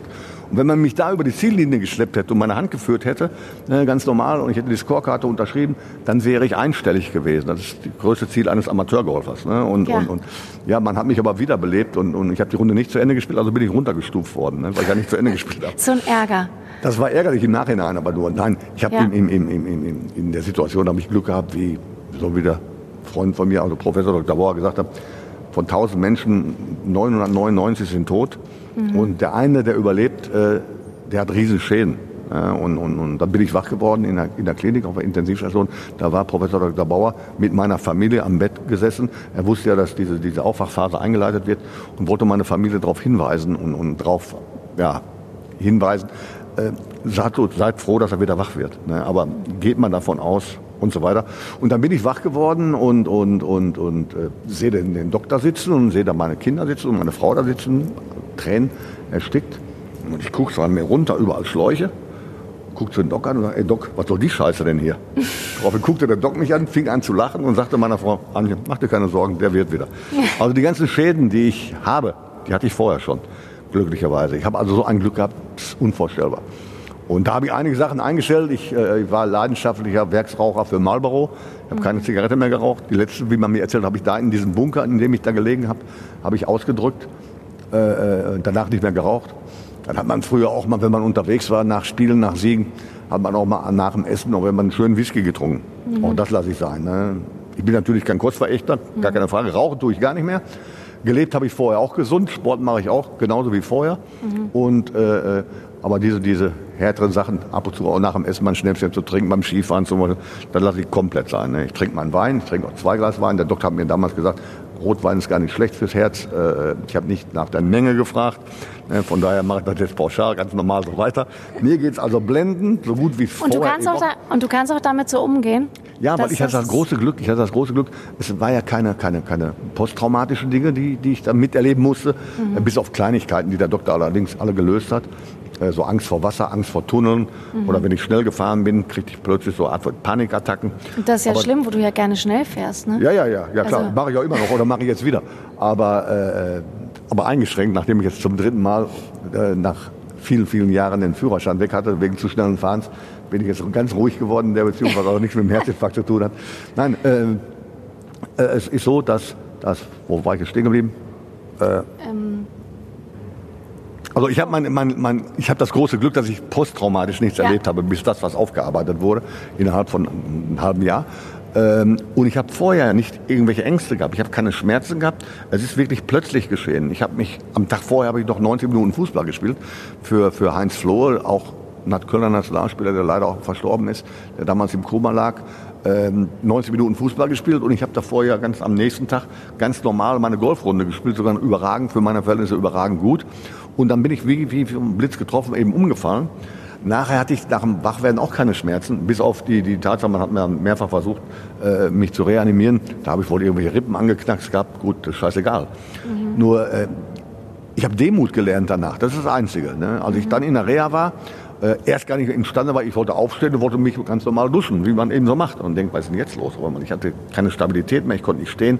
Also bei der kleinsten Bewegung war ich fix und fertig. Das gibt's doch gar nicht mehr. Als Leistungssportler. Na gut, dann war ich in der Reha, bin unheimlich toll betreut worden äh, von, von, von, von, von, von Therapeuten und habe dann Aufgaben bekommen. Und eine der Aufgaben war zum Beispiel, die mich dann demütig machte, ähm, ein großer Nivea-Ball, den wir kennen, ohne Nivea, scheißegal, keine Werbung, keine Werbung. Äh, einen großen Nivea-Ball muss ich einem, damals vielleicht 75-Jährigen, wirklich schwer, schwer kranken, gerade in der Reha befindlichen Herzkranken, zupritschen. Ja. Das sollte ich bitte eine Minute lang machen. Daraufhin habe ich die Therapeutin gefragt, hast du den alle auf dem Zaun? Was soll ich machen? Ich soll hier Nivea-Ball zupritschen? Du tickst doch nicht ganz sauber. Gib mir eine richtige Aufgabe, die mache ich. Trainer, bitte machen Sie das. Also okay, dann mache ich das. Sonnenhals. Dann habe ich festgestellt, nach einer Minute, diese lockere Pritschbewegung, ja. war ich fix und fertig. Ich denke, das gibt's doch gar nicht mehr. So, und dann habe ich gesagt, so, jetzt Schlusspunkt aus. Das scheint ja doch was Ernstes zu sein. Dann habe ich die Reha ganz normal gemacht, normal, ganz toll betreut, toll betreut. Und glücklicherweise habe ich Sportwissenschaften, also Diplomsport studiert. Habe ich darüber hinaus, nach Abschluss der Reha-Maßnahmen um 15 Uhr, meine Frau war mit in dieser Reha, drei Wochen lang, habe ich meine Sachen gepackt, habe den Ordner Bestechungsgeld gegeben, ne, damit er abends um halb sieben die Pforte wieder aufmacht. Bin mit meinem Wagen mit meiner Frau rausgefahren, habe mein eigenes Trainingsprogramm gemacht, jeden Tag, jeden Tag. Bin nach dem Trainingsprogramm, nach dem Putzen, essen gegangen, ein Glas Rotwein getrunken und ganz normal gegessen im Sinne eines Leistungssporters. Also viel Kohlenhydrate und so weiter. Und so habe ich mich dann in Verbindung mit der Reha drei Wochen lang selber aufgebaut. Na, okay. Und seit dem Tag, also Hat wieder geklappt. zurückgekommen, zu 100 Prozent geklappt. Na super. Und von daher gibt es keine Angst für mich, gibt es nur eine Erfahrung. Das ist unheimlich Ja. gut. Das ist unheimlich gut, weil sonst mit so posttraumatischen Dingen möchte ich nicht umgehen. Ne? Das Mhm. ist nicht ganz so angenehm. Sag noch mal kurz, apropos Schnellfahren. Es gibt ja auch diese ähm, Anekdote, die sich hier immer erzählt wird mit deinem Blaulicht auf dem Da war ich ja nicht so schnell, da war ich nicht so schnell. Blaulicht war nicht schlecht, das stimmt. Ja, aber warum hast du das gemacht? Warum hast Ja. du das dabei gehabt? Da gab es mal so eine eigenartige Fangruppe, nennen wir es nicht Fangruppe, das sind Kriminelle. Die haben mir eine Morddrohung ausgesprochen. Eine Morddrohung ausgesprochen im Falle, dass wir, war damals bei einem kleinen Verein in Aalen, bevor ich zum VfL Bochum gegangen gegen Borussia Mönchengladbach gewinnen sollten, was wir dann zweimal gemacht haben, ähm, äh, sind Morddrohungen ausgesprochen worden. An mich und an äh, meine Familie. Und daraufhin hat äh, Polizei mich jeden Morgen abgeholt. Ich habe, ich hab, glaube ich, drei Wochen lang Personenschutz gehabt und Objektschutz sowieso. Und meine Kinder sind mit, der Polizei. Das sind auch so Dinge, die grauenhaft sind für Kinder mit der Polizei. Das haben wir aber gut gemacht, mehr oder weniger verdeckt zur Schule gebracht worden. Ich bin zu jedem Training abgeholt worden und so weiter, immer Begleitung. Und dann irgendwo war die Sache eingestellt, mehr oder weniger. Dann habe ich gefragt, äh, kann ich nicht ein Blaulicht haben? Im Falle, dass irgendwo was ist. Ja, alles klar. Polizei hast du das gefragt? Ich habe irgendjemanden Okay. gefragt, habe ich ein Blaulicht bekommen und darüber hinaus ja eben auch einen Waffenschein, einen kleinen Waffenschein mit einer Schreckschusspistole. Also das ist scheißegal, das ist ja nicht ganz so oft aufgetreten. Äh, Und dann habe ich tatsächlich äh, dieses Blaulicht dann zur Zeit beim VfL Bochum eingesetzt, des Öfteren eingesetzt auch. Äh, immer wenn von, von, von Gelsenkirchenburg kommen nach Bochum und eine Minute zu spät kommt, kostet 10 Euro. Äh, äh, immer wenn ich dann eingeschwebt bin und Stau war, ich konnte ja nicht zu spät kommen, weil ich geizig bin, habe ich das Blaulicht oben drauf gemacht. Und es war wunderbar und es, es taten sich die Fluten des Meeres auf, die Straße machte Krass. Platz und ich bin durchgefahren. So weit, so gut. Das ist vier, fünf Mal gelungen, war wunderbar. Ne, Die wunderten sich natürlich alle. Ja, Polizei mit dem Porsche und Blaulicht oben drauf, ist die ganze Sache. Ich dachte, das ist SEK. Damals war es noch nicht so bekannt. Bis ich dann bekannt wurde, mein, Tele, mein, mein, meine, meine äh, Autokennzeichen kannte plötzlich jeder. Das war nach dem Spiel gegen, gegen, gegen, gegen Lüttich. Ich fahre wiederum Ganz normal zum Stadion und am nächsten Morgen und natürlich noch so ein Hals und das Spiel noch nicht verdrängt und jetzt muss ich gleich zur Mannschaft sprechen und so weiter in Gedanken. Und da stelle ich fest, dass einer hinter mir ewig Stoßstange, Stoßstange fährt. Und da ich kurz vorher mal eine kleine Belastung hatte, dahingehend, dass der Führerschein einen Monat abgeben musste, weil jemand zu schnell war, sage ich, hau dem jetzt nicht ab. Ich mache ganz einfach das Blaulicht oben drauf. Ich das Blaulicht oben drauf und der nahm natürlich sofort Abstand. Ne? Ja. So weit, so gut. Und ich konnte ganz normal weiterfahren. Biege ich hier ab, komme unten am, am, am, am, am Stadionring, fahre ich runter und will Richtung Stadion fahren. Ampelkreuzung. An der Ampelkreuzung auch 6, 7, 8, 9, 10, 8, 20 Autos standen da auf beiden Seiten. Ich habe auch gar nicht mehr gemerkt, dass ich mein Blaulicht immer noch drauf hatte und plötzlich, es ging auseinander. Da fiel mir ein, oh, scheiße, Blaulicht da drauf. Super, aber wenn die schon auseinandergehen, dann kann ich auch rüberfahren. Rechts an der Ampel steht allerdings die Polizei. Wunderbar. Ich fahre über diese rote Ampel mit meinem Blaulicht drauf, stelle mich auf meinen Parkplatz vom Stadioncenter, super, guck in die Fensterscheiben, die Mitarbeiter, Frau Terne und so weiter, winken schon und zeigten immer, oh Trainer, du Vollidiot. Die meinten aber nicht mich, sondern die haben gesehen, dass hinter mir schon die Polizei stand. Was ich da im Spiegel dann auch gesehen habe. Ach du Scheiße, was machst du da? Ja, in Euro, was haben wir denn da gemacht? Sag, ja, was habe ich denn da gemacht? Ja, Blaulicht. Ja, Blaulicht, ja, das sieht man ja. Ja, ich bin dann bedrängt worden und dann, ja, Sie wissen ja Bescheid. Ja, und was war mit der roten Ampel? Ja, was für eine rote Ampel, habe ich nicht gesehen. Ja gut, dann haben wir das auch nicht gesehen, habe ich das Blaulicht bezahlt. 20 Euro hat es damals gekostet und äh, die rote Ampel hat man mir geschenkt, weil ich ja noch unter Schock stand, wegen, wegen Lüttich wahrscheinlich. Das war sehr, sehr nett von der Polizei, darf man ja heute sagen, ist natürlich verboten und ist ja verjährt, okay. Dann ist mit diesem Blaulicht allerdings ein Ding passiert und mit dieser Pistole, da bin ich angehalten worden, irgendwann mal in Lüttich, da habe ich das Blaulicht nicht benutzt. Da hat man mich wirklich auch sanktionieren wollen. Irgendwo den nächsten gro großen Wagen aus Deutschland kommen, werden wir anhalten. Mhm. Das ist der Fall gewesen, das war mein, ich hatte einen weißen Porsche, äh, Cayenne und äh, hatte mein Blaulicht auf dem, auf dem Beifahrersitz liegen. Im Falle das kann man ja gebrauchen, ne? ist doch noch nichts Großartiges passiert, kostet ja nur 20 Euro. Und links war äh, die Waffe. Ne? Eine Schreckschusspistole. Ja. Gut. Ich sehe aus 400 Metern entfernten Straße strikt geradeaus, sehe ich die Polizei stellen, dass sie Kontrolle machen. Fahre also ganz normal auf die Kontrolle zu. Ich bin gefahren in dem Moment, wo ich Höhe der Polizei war, ging bei mir das Telefon. Display sehe ich also meine Geschwindigkeit, die ich fahre, 58 Stundenkilometer und die Nummer. Ich gehe da dran und dann geht die Kelle raus. Ich mache einen Schwenk rüber, die Kelle von der Polizei geht raus und ich halte an. Mhm. Telefon lief noch, ne? klar, Polizist kam an, äh, bla bla bla, unterhielt sich mit mir auf Französisch. Ich gebe ihm mir Antworten daraufhin, daraufhin spricht er Luxemburgisch, verstehe ich kein Wort. Was wollen Sie eigentlich von mir? Ja. Ja, wer sind Sie und so weiter. Wer ich bin, ist scheißegal. Sie sind so und so schnell gefahren und so weiter. Ja, nee, bin ich nicht, 100% nicht. Ja, kommen Sie mal bitte raus. Da sage rauskommen, wieso? Ja, warum soll ich rauskommen, ne? Egal. Ja, ich bin ausgestiegen und beim Aufsteigen guckt der Polizist und sieht die Waffe die ich ja mit Waffenschein auch benutzen durfte, aber wovon ich nicht wusste, ich durfte die nicht durch Luxemburg fahren. Ich wollte ja gar nicht durch Luxemburg, ich bin durch Zufall mit dem Navigationssystem durchgefahren, äh, weil ich mit dem MSV Duisburg am nächsten Tag in Kaiserslautern gespielt habe und musste dann ein Trainingslager aussuchen. Aber egal. Äh, äh, der Polizist reißt die Tür auf und, und sieht die Waffe. Daraufhin sieht er dieselbige, also seine Waffe, und denkt, um Gottes Willen, was ist das denn für einer? Und guckt und sieht mein Blaulicht. Also glaubte er, ich wäre irgendwie was Besonderes, also SEK oder irgendwo ein schwerer Gangster. Und er steht da mit der Waffe und ich stand, das kann doch wohl nicht wahr sein. Ne, und fragt, wer sind Sie und was machen Sie? Und so, ja, mal locker ne, und so weiter und so weiter. Ja, in dem Moment, das muss man sich vorstellen, fahren, ich schätze mal so 30, 40 MSV Duisburg-Fans mit auch blau-weißen Faden an mir vorbei und jubeln und tralala und wunderbar. Am nächsten Tag stand diese Geschichte natürlich in der Bildzeitung. Ja. Aber die haben das so geschrieben, als wenn Neururer mit Blaulicht oben auf der Karre ja, sich genau. den Weg freigeschossen hätte.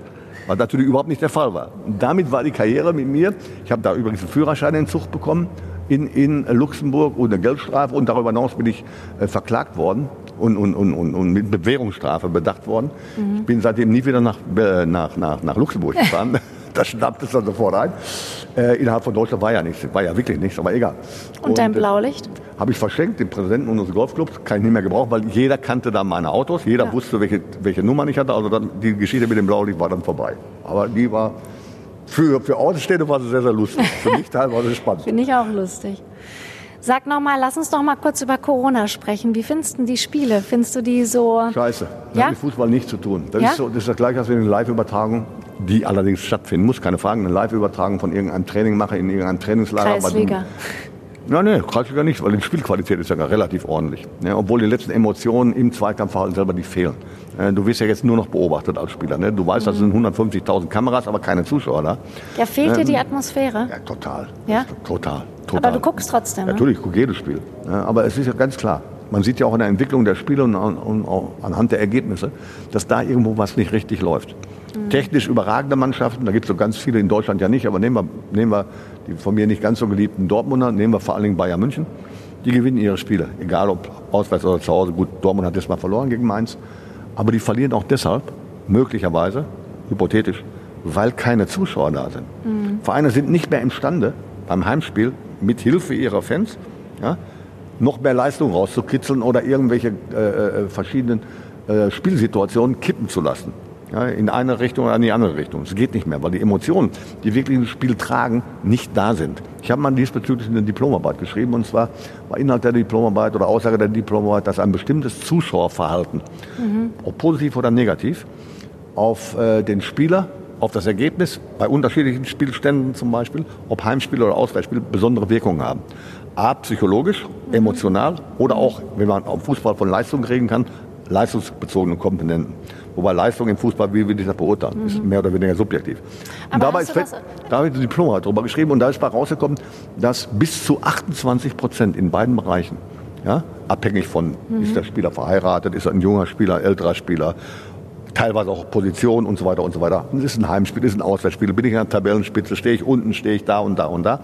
Äh, da ist mal herausgekommen, dass eine Einflussnahme bis zu 28 Prozent in beide Richtungen gehen kann. Leistungsfördernd oder leistungsschwächend. Mhm und diese 28 Prozent mal aufeinander rechnen würde, kann man sich vorstellen, was da unten passiert. Hm. Hast du das, das auch selber so erlebt? Also kannst du das so? Ja, ich habe es nicht selbst nicht erlebt. Ich habe ich hab die Spiele ja im Prinzip begleiten dürfen, immer nur ja. mit Zuschauern. Ich, ich weiß ja nicht, ich war nicht, ich, ich, ist ja. für mich ist das ein Gefühl wie ein Trainingsspiel, was ich mir angucke. Mhm. Ja, und, und, und, es ist natürlich kein Trainingsspiel, aber. Aber es fühlt sich so an. Und findest du es nicht auch ein bisschen gut, dass alle Welt jetzt deutschen Fußball gucken muss? Ja, aber heißt muss, äh, sie dürfen Fußball gucken. Ne? Es ist keine Pflicht dahinter. Äh, es ist wichtig und notwendig für die Bundesliga und für die zweite Liga, dass die Spiele übertragen werden. Es geht ja nur noch leider um Fernsehgelder. Mhm. Die Zuschauer selber im Stadion sind für den Sport, für den Spieler, für das Spiel selber unglaublich wichtig. Das sieht man ja. Da kommen Emotionen rüber. Mhm. Aber das Finanzielle ist leider nebensächlich. Es sei denn, es gibt Vereine wie die Schalke 04, die 40.000 Dauerkarten verkauft haben, die dann so ein Ding veranstalten, wie sie in den letzten Wochen veranstaltet haben, die dann ihre Mitglieder auffordern, bitte äh, fordert das Geld nicht zurück, was ja rechtlich normalerweise möglich wäre, aber äh, dann belegt bitte, äh, warum ihr das Geld braucht. Wir brauchen es auch, wir haben es nämlich nicht. Ja, also da sind schon politische Dinge entstanden, die sind mehr als beschissen. Das kann nicht sein. Ja, und das deckt einiges auf. Äh, aber die Entwicklung insgesamt ist wirklich so. Als ich angefangen habe als Profi, im Trainerjob äh, zu arbeiten, damals bei Rot-Weiß Essen, da haben 95 Prozent der Einnahmen, 95 Prozent der Einnahmen und des Gesamtetats wurden durch die Zuschauerzahlen abgedeckt. Also je mehr Zuschauer ich habe, ja, umso, mehr, umso mehr kann ich auch investieren in die Mannschaft. Darüber hinaus ging es dann weiter. Warum sind Tribünen überdachte Stadien gebaut worden? Nicht um dem Zuschauer äh, äh, mehr Komfort zu bieten, natürlich, aber um Karten teurer werden zu lassen. Wie viele mhm. Sitzplätze habe ich zur Verfügung? Welchen Schnittpreis habe ich ja, in meinem Stadion? Je höher der Schnittpreis, je höhere Frequentierung, umso mehr Gelder kann ich für meinen Etat nehmen. Mhm. Die Entwicklung wurde auch immer rückläufiger, immer mehr, immer mehr, immer mehr an Werbemaßnahmen, an Marketing, an Merchandising, an anderen Maßnahmen, rein von Investoren und so weiter, werden greifend gemacht. Darüber hinaus Fernsehgelder sind entscheidend. Der Zuschauer, die Zuschauerbeteiligung insgesamt, mhm. die macht vielleicht 10 Prozent vom Gesamtvolumen aus. Und da ist das Verhältnis mehr oder weniger ungesund geworden. Ja. Dass der Fußball ohne Zuschauer nicht der Fußball ist, den wir kennen, das sehen wir in den letzten Wochen. Aber ist notwendig. Denn ja. wenn die Spiele nicht übertragen werden würden, werden bis auf die paar Aktiengesellschaften und ausgegliederten Vereine alle anderen Vereine pleite, beziehungsweise zahlungsunfähig. Ja, findest du Fußball ist systemrelevant? Unsere Gesellschaft braucht, braucht den Fußball. Oder braucht Dinge wie Fußball. Es gibt aber nur in der Masse den Fußball und gibt in der Qualität, emotional wie auch in anderen Bereichen, nur den Fußball. Wenn ich mir überlege, dass jedes Wochenende 21 Millionen Menschen durch den Fußball bewegt werden. Mhm. Ob sie am Fernseher sitzen, ob sie mit irgendwelchen Kollegen in irgendwelchen Kneipen sitzen, ob sie selbst im Stadion sind oder wie immer. 21 Millionen Menschen im Schnitt jedes Wochenende kommen nur wegen der ersten und zweiten Bundesliga auf die Straße, beziehungsweise treffen sich irgendwo. Also ganze Wirtschaftsapparate, die dabei sind, die davon abhängig sind. Ob von Hotels angefangen, bis Caterern, bis irgendwelche Kneipen, bis Taxifahrer, bis Hoteliers und so weiter, egal was.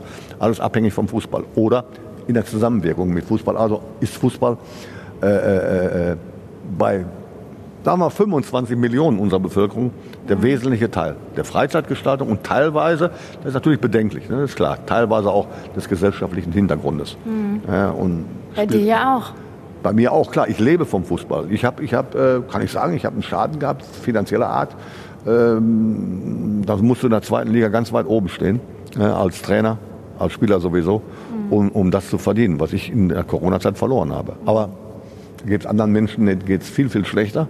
Ne? Und da, da zu jammern, das wäre Jammern auf einem verdammt unerträglichen Niveau. Ne? Du bist ja auch kein Jammertyp, oder? Bist du ein Jammertyp? Ich habe immer gesagt, meine Lebensphilosophie sieht so aus, dass neben Schweigen ist Feige.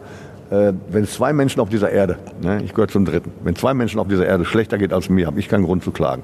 Und es gibt mit Sicherheit nicht zwei Millionen, es gibt Millionen, Milliarden Menschen, denen es schlechter geht als mir. Mhm. Von daher, warum soll ich klagen? Was muss denn noch kommen in deinem Leben? Ich habe gesagt, ich mache weiter. Außer die Anfrage vom VfL. Nein, ich habe gesagt, äh, ich mache weiter, äh, solange ich den Traum habe. Der Traum war immer einmal den Cup, den DW-Pokal, einen Pokal oder den, den, die Schale in der Hand zu halten, also die Meisterschaftsschale. Solange ich diesen Traum habe, auch wenn ich weiß, dass er unrealistisch ist.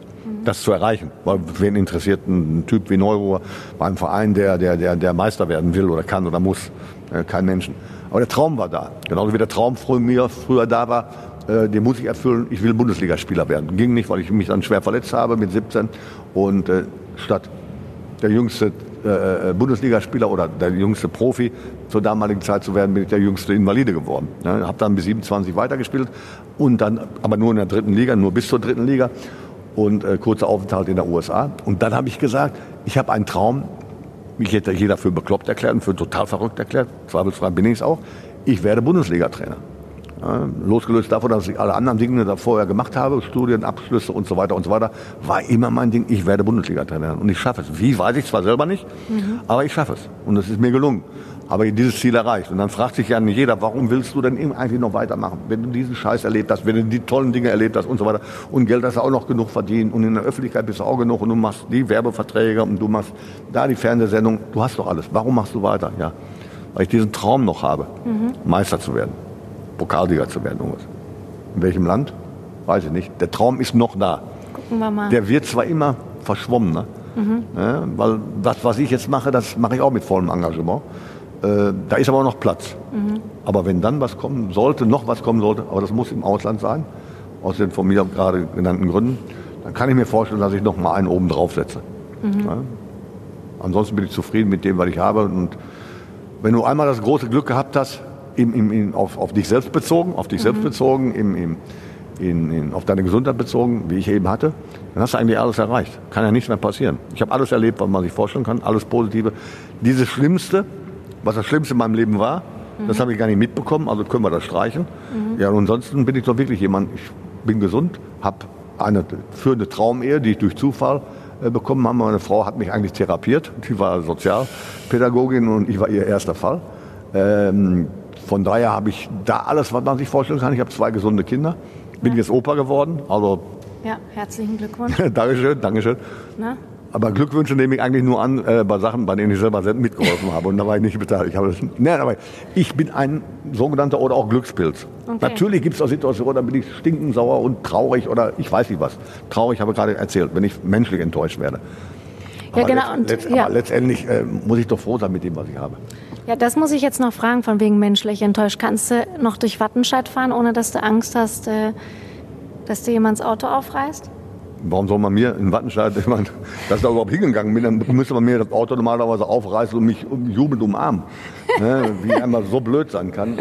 Wirklich einigen Leuten, wie dem damaligen Investor Chan oder wie er heißt, äh, äh, äh, Glauben geschenkt zu haben und mein Wort gegeben zu haben. Das ist Wahnsinn. Da bin ich benutzt worden auf eine Art und Weise, die ich persönlich noch nicht erlebt habe. Da sind alle anderen Dinge Wobei da ging es ja um Verein und nicht um meine Person. Alle anderen Dinge sind uninteressant.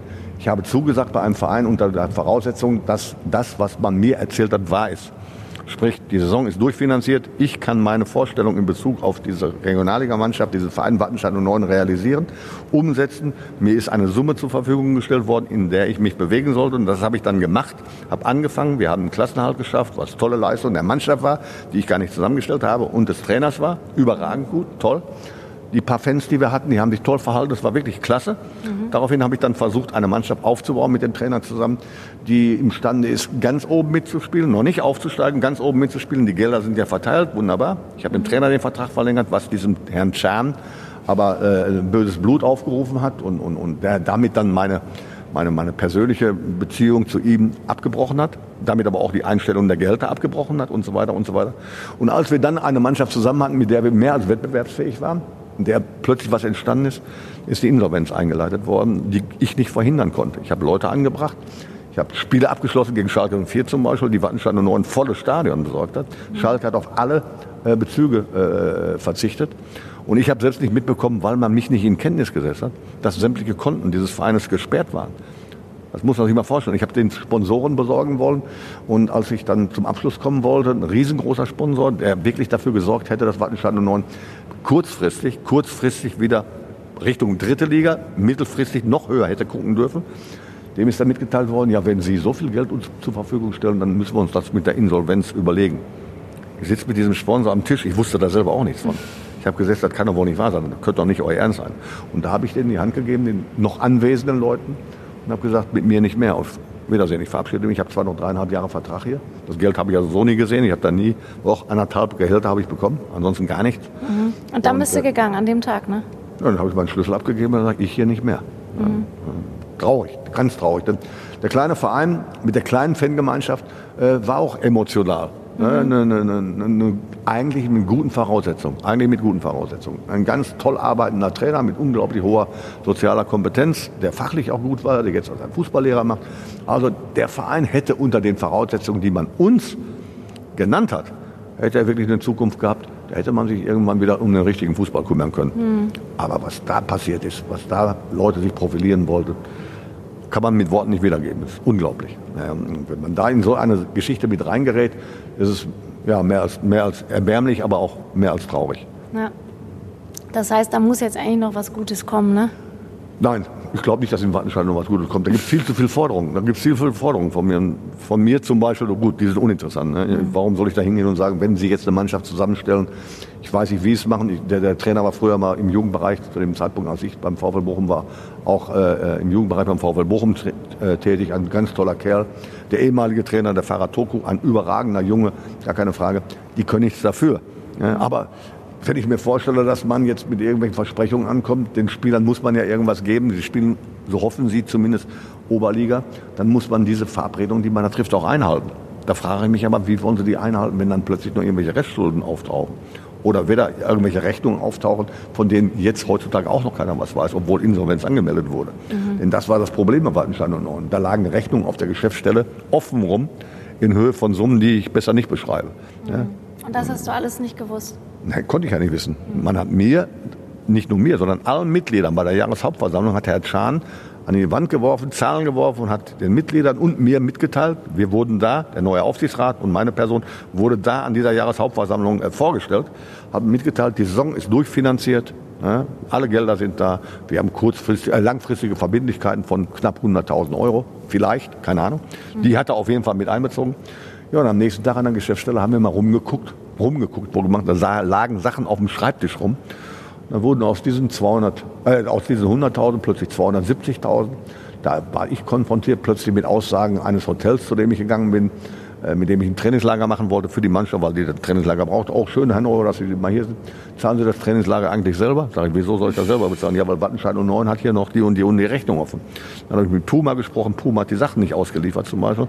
Und ich habe da Theater gehabt. Ich kenne den obersten Chef von Puma ganz gut, Björn Gulden, dessen Sohn bei mir beim VfL Bochum damals erste Spiele im Profibereich gemacht hat.